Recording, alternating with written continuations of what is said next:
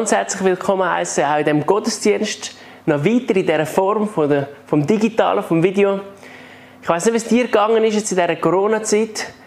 Das Schöne ist ja, es geht langsam zum Ende. Bald können wir wieder zusammen Gottesdienst feiern, so wie früher, oder mindestens ungefähr so wie früher.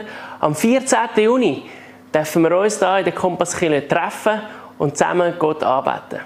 Also noch zweimal und dann sehen wir uns wieder und ich freue mich mega drauf. Jetzt darf ich heute in eine Predigt einsteigen. Ich darf den letzten Teil machen von der dreiteiligen Serie. Und ich werde gerade am Anfang noch kurz beten und ein ganz simples Gebet beten. Und du kannst das mitbeten an dem Ort, wo du bist. Jesus, verändere du mein Leben, rette du zu meinem Herz. Amen. Ja, wie kurz angetönt, heute rede ich darüber, Vision lebt anbetend. Und das ist der dritte Teil von dieser Visionsserie, die wir haben. Ivan hat angefangen vor zwei Wochen mit Vision prägt ausrüsten. Letzte Woche hat Paul seine letzte Predigt bevor er pensioniert wird, mit Vision bewegt senden. Und heute rede ich darüber, über, über lebt anbetend an dem Pfingstwochenende. Pfingsten ganz speziell werden wir auch noch ein bisschen davon hören und vielleicht und hoffentlich auch selber erleben. Und da haben wir eine schöne Grafik, die das Ganze einfach zusammenfasst, wo wir jetzt in den letzten drei Wochen probiert haben überzubringen. Zum einen die Mission, den Auftrag von Jesus, den er uns gegeben hat, in die ganze Welt rauszugehen, zu Jüngern machen, von ihm zu erzählen. Und auch da kommt drin dass er ein dreieiniger Gott ist. Und eben die drei Themen, die wir haben, wo wir Visionen haben, und sagen, das ist meine Kille, meine Kille, weil, weil Kille ist ja, sind wir. Ich gehöre zu der Kille, du gehörst zu der Kille und Jesus hat sie dir und mir anvertraut, zusammen zu bauen. Wir wollen, dass eine Kille lebendig ist und wir wollen als Kille Jesus anbeten. Leben und anbeten. Und wenn wir das wollen, ähm, auf einen Punkt bringen, das Stichwort Leben und Anbeten, dann gibt es für mich eine zentrale Bibelstelle, wo wir zusammen anschauen, das ist Apostelgeschichte 2. Der Apostelgeschichte 2 lesen wir, sie Namen, das ist die Jünger von Jesus, wo ja nachdem Jesus aufgefahren ist, zusammengekommen sind. Sie nahmen stetig an der Lehre der Apostel teil, an der Gemeinschaft, an den Mahlfeiern und an Gebeten. Eine tiefe Ehrfurcht erfasste alle. Und die Apostel vollbrachten viele Zeichen und Wunder. Alle Gläubigen kamen regelmäßig zusammen und teilten alles miteinander, was sie besaßen. Sie verkauften ihren Besitz und teilten den Erlös mit allen, die bedürftig waren. Gemeinsam beteten sie täglich im Tempel zu Gott, trafen sich zur Mahlfeier in den Häusern und nahmen gemeinsam die Mahlzeiten ein, bei denen es fröhlich zuging und großzügig geteilt wurde. Sie hörten nicht auf, Gott zu loben und waren bei den Leuten angesehen. Und jeden Tag fügte der Herr neue Menschen hinzu, die gerettet wurden. Wow. Ein Text, wo man viel, viel darüber nachdenken kann. Und ich möchte ein paar Sachen rauspicken und mit dir ein bisschen genauer anschauen. Sie sind zusammengekommen immer wieder zusammenkommen. Und zwar an verschiedenen Orten. Zum einen im Tempel, und wenn man das auf die heutige Zeit übersetzt, wäre das Kille. In die Kille kommen. Wir machen das normalerweise, wenn kein Corona ist, einmal in der Woche, am Sonntag oder vielleicht auch unter der Woche mit kleineren Treffen, vorbereitet und alles. Und zudem sind sie zusammengekommen in den Häusern. Und das ist für mich die Form von Kleingruppen oder Hauskreis, oder wie man sie immer nennen will. In der Kleingruppe sind sie zusammengekommen und haben Gott angebetet. Sie haben das Abendmahl genommen. Sie haben gefeiert, sie haben teilt. Sie sind grosszügig gewesen. Und schöne die Zusage nachher, Gott hat jeden Tag neue Menschen dazugefügt, wie sie gesehen haben, wie sie gelebt haben. Wie sie gelebt haben, Jesus nachzufolgen. Wie sie gelebt haben in einer Anbetung zu Gott. Sie haben ihn aufgeklopft, ihn erhöht. Und ich glaube, damals war das so eine ganz spezielle Aufbruchstimmung. So eine richtige Erweckungszeit, die Apostelgeschichte. Und auf die einen würde ich mega gerne dort dabei gewesen sein. Aber Gott hat so gemacht, dass ich jetzt heute im 21. Jahrhundert leben will. Und auch du. Und er wird auch dich und mich brauchen, dass wir genau so leben können wie sie damals. Ich glaube, dass die Bibel, die Geschichten von damals auch heute real möglich sind. Und für mich ist die Apostelgeschichte 2, 42, der Vers besonders etwas, wo mir, wo auf dem Herzen ist. Eben zusammenkommen in den Häusern und, und im Tempel. Und ich habe vor ein paar Jahren mal mit Freunden eine Community gestartet. Da haben wir das 12. gestartet, da bin ich 25 gewesen, haben wir drei Häuser gehabt und die Community ist gewachsen auf schlussendlich elf Häuser mit mehr als 30 Erwachsenen und am Schluss sogar 20 Kinder, wo wir einfach Gemeinschaft gelebt haben miteinander. Wo wir Nachbarn erreicht haben, indem wir Partys gemacht haben, indem wir mit ihnen gegessen haben, Gemeinschaft hatten, auch im Alltag. Rein. Und es war eine super Zeit. Ich will die nicht missen. Und gleich das Leben geht weiter. Dann habe ich geheiratet, Kind bekommen auch. Und, und es hat sich, das Leben hat sich einfach verändert. Aber das Gemeinschaftliche, die Kraft der Gemeinschaft, die ist enorm powerful. Das ist etwas, wo, ja, wo ich dich ermutigen will. Lebe die Gemeinschaft, auch vor Ort, dort, wo du bist. Jetzt, wenn wir nicht nur ganz so weit zurückschauen in die Apostelgeschichte, sondern ein bisschen weniger weit zurück, aber auch ein bisschen, nämlich möchte ich mit dir Geschichte ein bisschen von der Dorothea Trudel anschauen. Ich habe Leute von Amerika kennengelernt, von der bekannten Kirche, von der Bethel Church in Kalifornien. Und dann haben die erzählt, ja, von, von der Erweckungsprediger, von der, von der Weltgeschichte. Und dann habe ich gehört, die haben mir erzählt von dieser Dorothea Trudel. Die haben Zürich nicht gekannt, aber sie haben gesagt, kennst du Männendorf als Schweizer? Und ich so, ja, Männendorf kenne ich auch. Das ist ja gerade da hinten. Und dann habe ich von dieser Dorothea Trudel gehört. Und dann habe ich angefangen, mal ein bisschen darüber nachzudenken, wer sie so ist, was sie gemacht hat. Und die, die vielleicht den Namen schon mal gehört haben, sie ist die, die schlussendlich Gründerin ist von dem Bibelheim in Männendorf. Und diese Woche bin ich dann ins Bibelheim gegangen, habe von innen dran können, mal schauen, wie jetzt die Kille ist. Hat es damals, wo sie gelebt haben, noch nicht gegeben. Aber man hat so bis jetzt noch Auswirkungen gesehen von ihrem Lebenswerk. Und dann habe ich so ein Büchlein bekommen und auch angefangen zu lesen. Keine Angst, ich erzähle dir nicht alles. Aber einen kleinen Ausschnitt werde ich dir vorlesen. Von der Geschichte von der Dorothea Trudel. Weil mir Gott so viel Liebe zu den Mitmenschen gab, so lagen mir die Arbeiter, mit denen ich verkehrte, sehr auf dem Herzen. Es waren meine Freunde, Freude, ihnen zu sagen, wie glücklich man sei, wenn man sich durch Christus habe freimachen lassen in keinem Ding mehr an die Welt gefesselt sei. Vier von ihnen wurden krank und weil jeder nach freiem Willen handelte, so brachten alle vier den Arzt. Merkwürdigerweise wurde es aber fast jedes Mal, wenn sie Arznei nahmen, schlimmer. Die Not wurde endlich so groß, dass ich mich wie ein Wurm von dem Herrn hinlegte und ihm in der Not zu, zu klagen. Ich sagte ihm, ich, weil ich so gern nach Jakobus 5 einen Ältesten kommen lassen wollte, aber keiner da war. So sollte ich im Glauben jenes kananäischen Weibes zu meinen Kranken gehen und ohne von meiner Hand etwas zu erwarten, ihnen diese auflegen. Der Herr segnete es so, dass alle vier gesund wurden. Also die Dorothea Trudel hat ein ganz einfaches, ehrfürchtiges Leben zu Jesus gelebt und hat die Apostelgeschichte auf Männerdorf gebracht. Sie hat an einen Gott geglaubt, der kann und will heilen. Und Gott hat ihnen ihre Leute hergestellt, die sie für sie beten können. Und sie hat das einfach gemacht. Und dann ist der erste geheilt der zweite geheilt der dritte. Aber sie nicht mehr, mehr gekommen. Dann ist aus dem ein altes Zentrum entstanden. Aus dem heraus ein Dienst entstanden, das Bibelheim. Sie hat angefangen darüber zu lehren.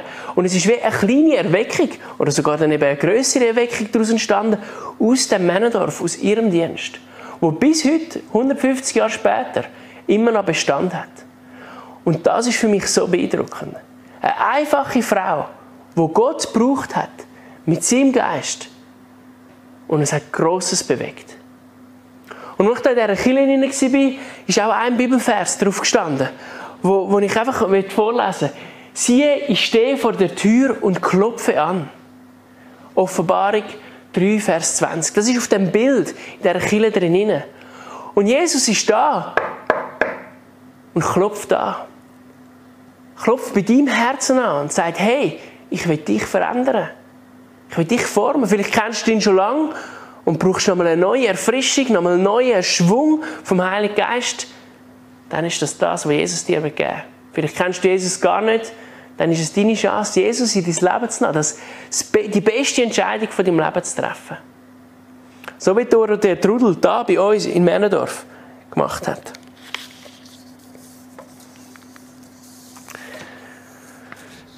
Ja, und wenn es um Anbetung geht, wenn es darum geht, Jesus eben auch anzubeten, werde ich dir die in der 1. Thessalonicher 5,16 vorlesen.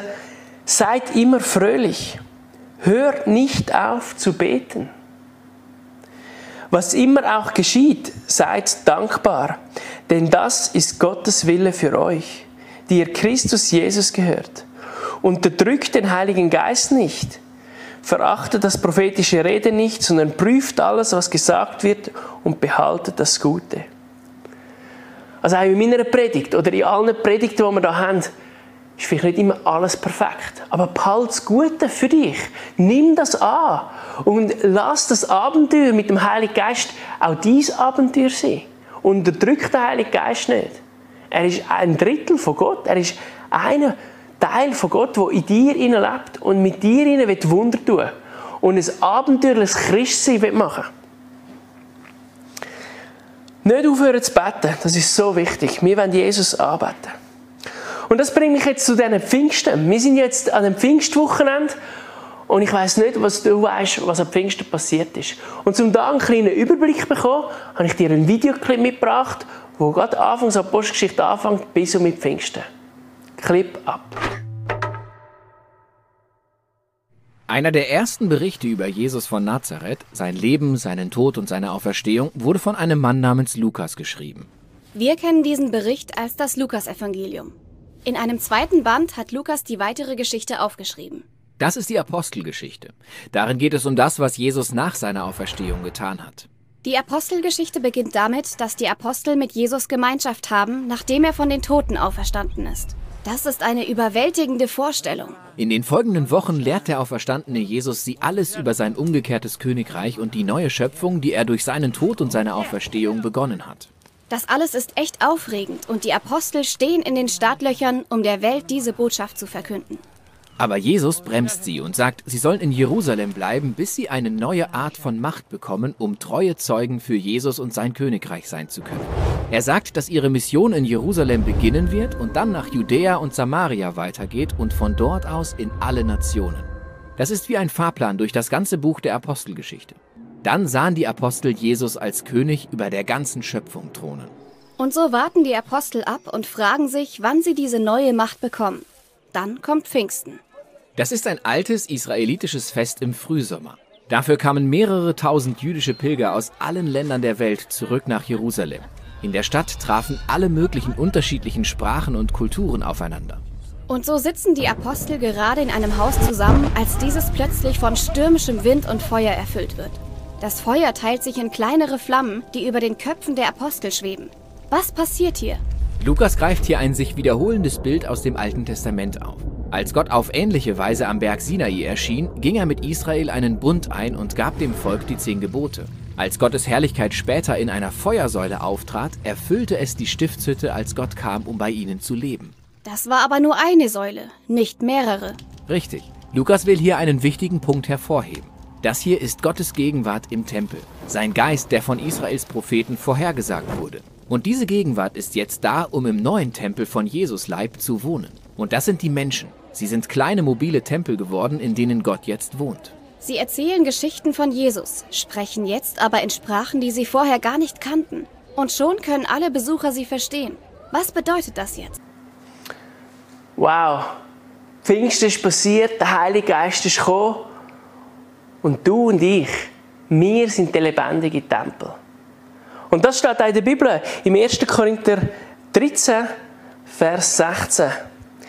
Erkennt ihr denn nicht, dass ihr der Tempel Gottes seid und dass der Geist Gottes in euch wohnt? Wir müssen zum Glück nicht mehr auf Jerusalem pilgern, in den Tempel hineingehen oder damals, wo sie noch unterwegs sind, in der Stiftshütte. Nein, der Tempel ist neu, sind wir. Du und ich. Tausende, Millionen von Tempeln, wo der Heilige Geist drin wohnt, wo Gott drin wohnt. Darum ist es wichtig, dass wir unserem Körper Sorge haben, ihn pflegen und trainieren und, und dranbleiben. Und gleichzeitig dürfen wir wissen, dass der heilige Gott in uns drin wohnt und uns wird brauchen. Du, ich, wir sind die Botschafter anstelle von Jesus auf dieser Erde und sollen an dem Ort, wo, wo Gott uns hergestellt hat, in die Familie, die Nachbarschaft, mit unseren Freunden, in die Arbeitsort, dort das Licht sein. Und der Tempel sein von, von Gott, wo andere dürfen Hand von uns ihn kennenlernen. Ich finde das so gewaltig, wie Gott sich das ausdenkt hat und uns, dich und mich wird brauchen. Und wenn es auch um Pfingsten geht und um Arbeiten, dann möchte ich auch den Vers von Johannes 4, 24 euch noch mitgeben. Denn Gott ist Geist. Deshalb müssen die, die ihn anbeten wollen, ihn im Geist und der Wahrheit anbeten. Ja, Gott ist Geist. Wir können ihn nicht in dem Sinn so sehen mit unseren physischen Augen. Aber er hat uns eine Art seinen Geist gegeben oder übersetzt eine Art wie ein Modem, wo mit Gott direkt connecten kann. Gott ist im Himmel oben und hat einen fetten Plan für dies und mein Leben. Und er hat uns seine Bibel gegeben, wo vieles drin steht. Aber gleich steht ja nicht alle Details drin. Was ich jetzt heute machen soll, morgen soll entscheiden oder wer meine Frau, mein Partner vom Leben soll sein. Teilweise würden wir gerne das so ganz klar haben. Aber darum hat er uns seinen Geist in uns hineingegeben, der mit Gott direkt connected. Wo wenn ein Modem ist, wo mit Gott Verbindung hat wo wir seine Stimme hören können, seinen Willen können erkennen und mit ihm können verbunden sein Und eben auch in unserem Geist mit dem Heiligen Geist zusammen Gott können arbeiten und ihn können ehren und das sind die wunderbaren Momente, die ich ehrlich gesagt auch im Moment ein bisschen vermisse in dieser Corona-Zeit. Zusammen können wir Gott anzubeten. Zusammen können Kirche zu feiern. Und bald können wir es wieder machen. Bald können wir zusammen wieder Gott anbeten. Halleluja. Ja, und ich weiß nicht, wo du stehst, wenn es jetzt um das Thema Heilige Geist und Pfingsten geht. Ist für dich, ja, haben wir schon genug darüber geredet, lass es weitergehen? Oder ist Pfingsten für dich etwas, wo wirklich einer von diesen grossen Viertig ist? Es ist einer von diesen drei grossen christlichen Viertig. Nach Weihnachten, Ostern ist ganz klar Pfingsten der drittgrößte Viertig, den wir feiern. Es ist dann, wo Gott seinen Geist ausgossen hat. Und wir sind da in der Kompasskille im oberen Raum. Auf Englisch sagen wir Upper Room oder im erhöhten Raum, im OG. Und wie damals wünsche ich mir, dass Gott seinen Geist ausgüsst über mir, aber auch über dir, dort wo du bist. Damals ist er gekommen, mit wem ein Feuer, mit einer Flamme. Über die Jünger, die gebetet haben, ab Pfingsten, wo 120 da waren. Und der Heilige Geist ist gekommen und hat ihnen sie berührt, sie, sie voller Feuer gemacht. Sie sind rausgegangen und haben den Leuten in ihrer Sprache von Jesus erzählt. Eine Sprache, die die Jünger nicht gelernt haben in der Schule, sondern eine Sprache, die Gott ihnen gibt. Und Gott wird auch dich beschenken mit Gaben, mit Sprachengebet, mit, mit Sachen, die du kannst andere Menschen erreichen kannst. Sei das Prophetie oder Hilfe. Der Heilige Geist ist so etwas Gutes. Und ich will dich ermutigen, lade dich auf den Heiligen Geist ein. Lade dich auf ihn ein und bist mit ihm ein Team. Und ich habe heute ganz einfache drei Sachen mit gerade zum Nachdenken. Zwei Aussagen und eine Frage. Ich möchte dich ermutigen, lebe einen anbietenden Lebensstil. Lass dich vom Heiligen Geist erfüllen und gib ihm Raum. Und das Raumgeben ist da nicht zu unterschätzen. Ich glaube, wir alle wissen, dass der Heilige Geist in uns drin wohnt. Aber wie viel Mal nehme ich mir wirklich Zeit, Raum, einfach mit ihm Gemeinschaft zu haben? Medien, Smartphone auf die Seite zu legen, einfach auf ihn mich einzulassen. Hey, und er wird zu dir reden, er wird dich berühren, er wird dich formen und von innen aus erneuern. Und hast du eine Sehnsucht nach dieser Gegenwart von Gott? Ich will für das beten, aber lass uns noch kurz Zeit nehmen, über die paar Fragen nachzudenken. Und am Schluss komme ich nochmal und bete für dich. Presence, Lord.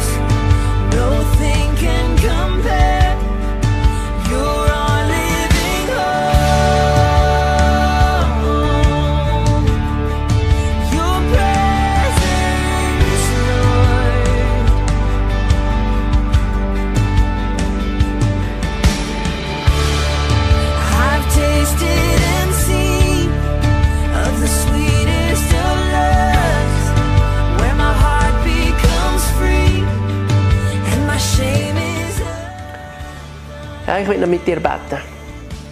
Ja, Vater im Himmel, ich danke dir, dass du ab Pfingsten deinen Geist ausgossen hast, dein Ruach, dein Wind, dein Leben in uns hineingehaucht hast.